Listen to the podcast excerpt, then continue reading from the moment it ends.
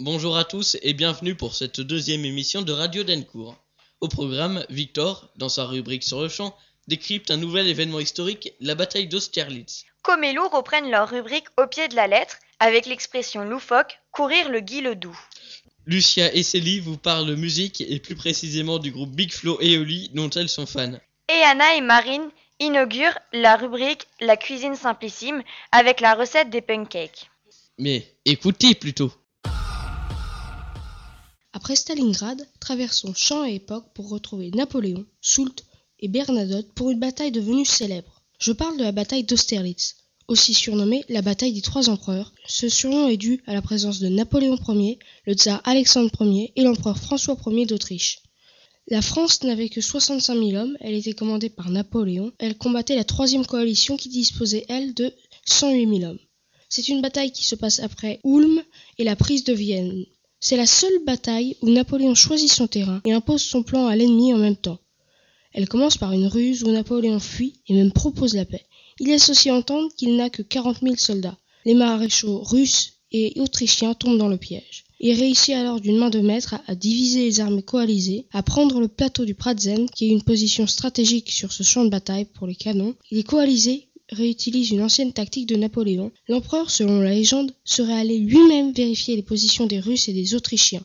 Quand il passe à l'action, le 2 décembre 1805, c'est un succès immense. Il a à peine 1783 morts chez les Français, contre presque 15 000 morts et 10 000 prisonniers chez les coalisés. Cette bataille restera célèbre et donnera un boulevard vers un traité de paix avec la troisième coalition qui divisera la Russie, affaiblira les Autrichiens et rendra la France encore plus puissante. Bonjour et bienvenue dans votre rubrique favorite, Au pied de la lettre. Dans cette émission, vous pouvez poser tranquillement, prendre une jotte si ça vous fait plaisir, comme disent nos amis euh, belges, et on va vous mettre la puce à l'oreille sur quelques expressions loufoques de la langue française. L'expression du jour est courir le guilledou. Nous avons donc interrogé des élèves sur ce qu'ils pensent être sa signification. Bah, c'est courir le risque, euh, c'est courir un risque. Ça veut dire quoi? Ça veut dire que tu cours, mais que t'es guillotiné doucement. Je dirais que c'est courir dans la forêt. Yes. C'est chercher quelqu'un, il lui court après, et un guilledou c'est un, un mage noir qui habite dans une maison hantée. Je, je dirais c'est courir euh, après quelque chose euh, peut-être qui n'existe pas. A un truc avec la guillotine. Ça veut dire courir, non?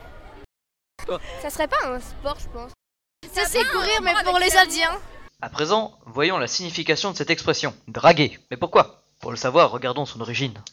L'expression courir le guidou viendrait de la fusion entre deux expressions. La première, courir le guidon, qui signifie courir l'aventure, et la deuxième, courir le guidrou, qui signifie fréquenter de mauvais lieux. Il est à noter qu'en 1964, selon le dictionnaire de l'Académie française datant de la même année, le sens de cette expression était aller souvent et principalement pendant la nuit dans des lieux de débauche, sous-entendu pour y courir la gueuse. Merci de nous avoir écoutés. Bonjour, aujourd'hui nous allons vous parler de l'incroyable duo de rap français Big Flo et Oli. On, est fans.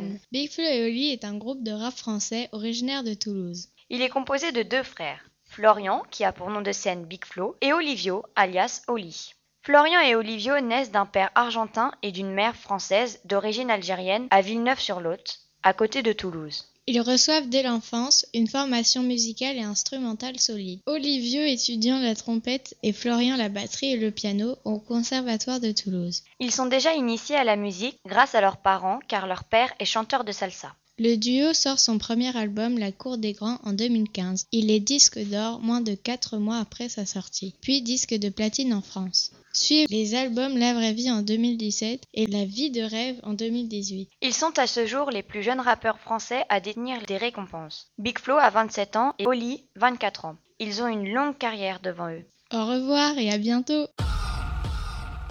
Bonjour Aujourd'hui, on va vous présenter une recette de pancake facile pour 4 personnes. Let's go. À vos stylos, Il vous faut 2 œufs, 2 cuillères à soupe de sucre blanc, 2 cuillères à soupe d'huile ou de beurre fondu, 300 g de farine, 2 bonnes cuillères à café de levure, 400 ml de lait. D'abord, battez grossièrement l'œuf et le sucre dans un saladier. y rajouter le beurre fondu ou l'huile.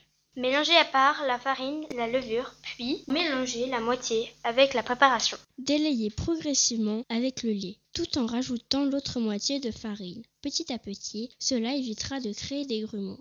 Aucun temps de repos n'est nécessaire, juste le temps de faire chauffer votre poêle à feu moyen. À l'aide d'une petite louche ou d'une grosse cuillère à sauce, déposez des ronds dans la poêle.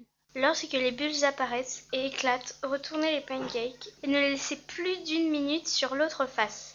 Facile, non? Notre équipe vous remercie. N'hésitez pas à laisser vos commentaires sur le blog. À très bientôt sur Radio Dencourt.